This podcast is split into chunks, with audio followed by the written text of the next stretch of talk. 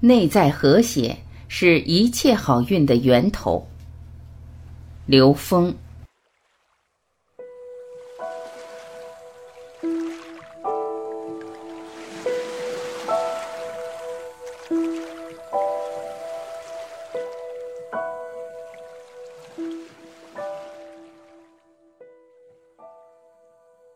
什么状态是最自然呢？我们的意识就是能量波动的状态，是超越光速的宇宙能量波。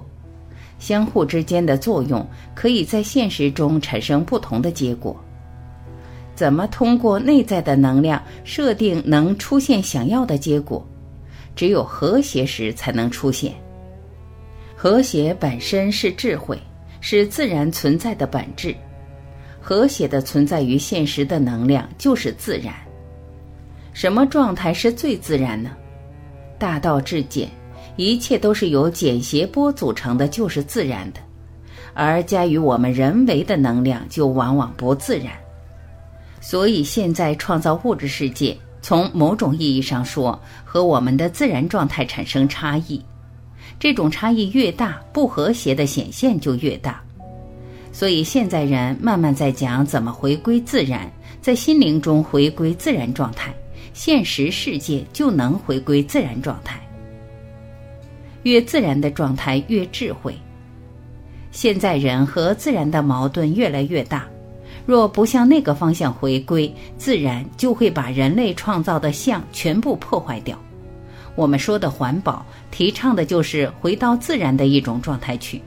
越自然的状态，就是越智慧的状态。为什么修行的人跑到大自然里去修行？是因为在那种状态下，被人为作用的能量波相对不会那么复杂和密集。像我们现在都市人，无时无刻都被复杂的能量波包围，属于我们的东西越多，周围聚焦的能量的复杂程度就越高。而这种复杂程度，其实是连接我们内在和现实之间很难真正拿掉的部分。所以，牵挂多的人回归心灵的难度就会加大，因为他的能量要突破这些重重障碍，而又要建立在这种能量复杂基础上，才能建立主导作用。可以想象有多么难。真正在现实中能成功的人，是能把内在能量调动出来，和外部的现实世界和谐起来的人，那是真正会使用心法的人。从这一点上说，和谐中存在着内在智慧。内在和谐是外部和谐的根本。内在和谐是每一个当下达到的心理平衡的状态，也就是情绪不会失控，情绪不会受当下影响。现实中真正发挥我们的状态，是全然摆脱了情绪以后的选择，不被情绪化行为所左右的时候，我们的角色才比较接近成功的状态。如果我们在情绪状态之下做任何决定，相互之间的互动关系往往产生极端的不和谐状态，这样的状态会极大损害我们在现实中看到的像。所以，内在和谐是超越情绪的，是真正能驾驭情绪的，在能量设定上是远离情绪的。这个情绪包括了贪婪、嗔恨，还有就是痴迷，对表层现实认知的局限。所谓贪、嗔、痴这三部分是障碍内在和谐的关键，分别是不和谐的根源。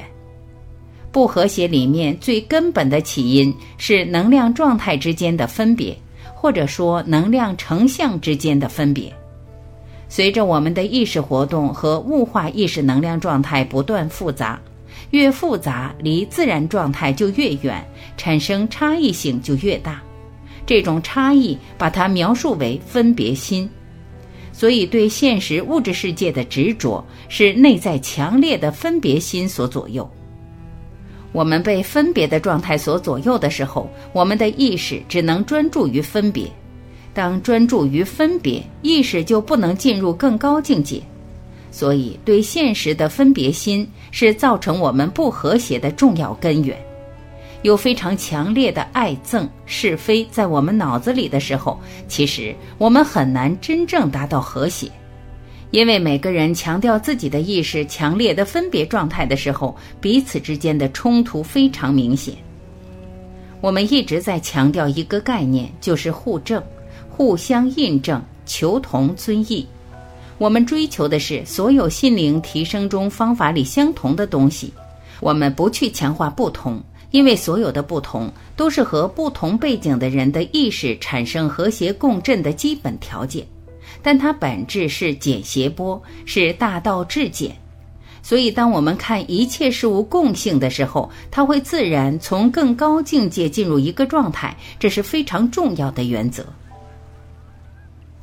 内外和谐的最高境界，全然进入和谐状态，就是把所有的东西全然包容在一个体系里，分别的相被化解和超越，内在能量随着共振系统在不断提升，最后到达和宇宙万物融为一体的状态，即天人合一。每个当下进，每个当下出，全然的安宁是发自内心的一种喜悦。你在现实当下行的过程里，如果不能体会能量的开发状态，那没有用。利益高远始于足下，你可以有个最高目标，也可以有个阶段性目标。其实每次现实中的成就是心法的印证，这种印证是给我们信心的。所以，用这种良性的、积极的和内在能量贯通的状态去看时，就和完全被动的、被物化世界左右的状态不一样。但是，结果只可能比这个更好，不可能更糟。我们不是被对未来的恐惧逼着去做，而是以积极的、渴望印证内在能量的状态去做的话，运作同样的事情，状态会很不一样。从吸引力法则能看到内部能量设定和外部能量和谐的关系，所以内在和谐，道法自然。学会从内在调制这种波时，外部的相一定会改变。在这种印证的过程里，我们对内在能量获得最大的认同。所以，心灵和谐与道法自然完美统一是我们追求的。通过追求，可以驾驭现实。到那时，恐惧、悲哀都可以被超越，而那些恐惧、悲哀、挣扎，都是打开智慧的阀门，都是我们觉察和要打开的门。打开的过程是内在能量开发出来的过程。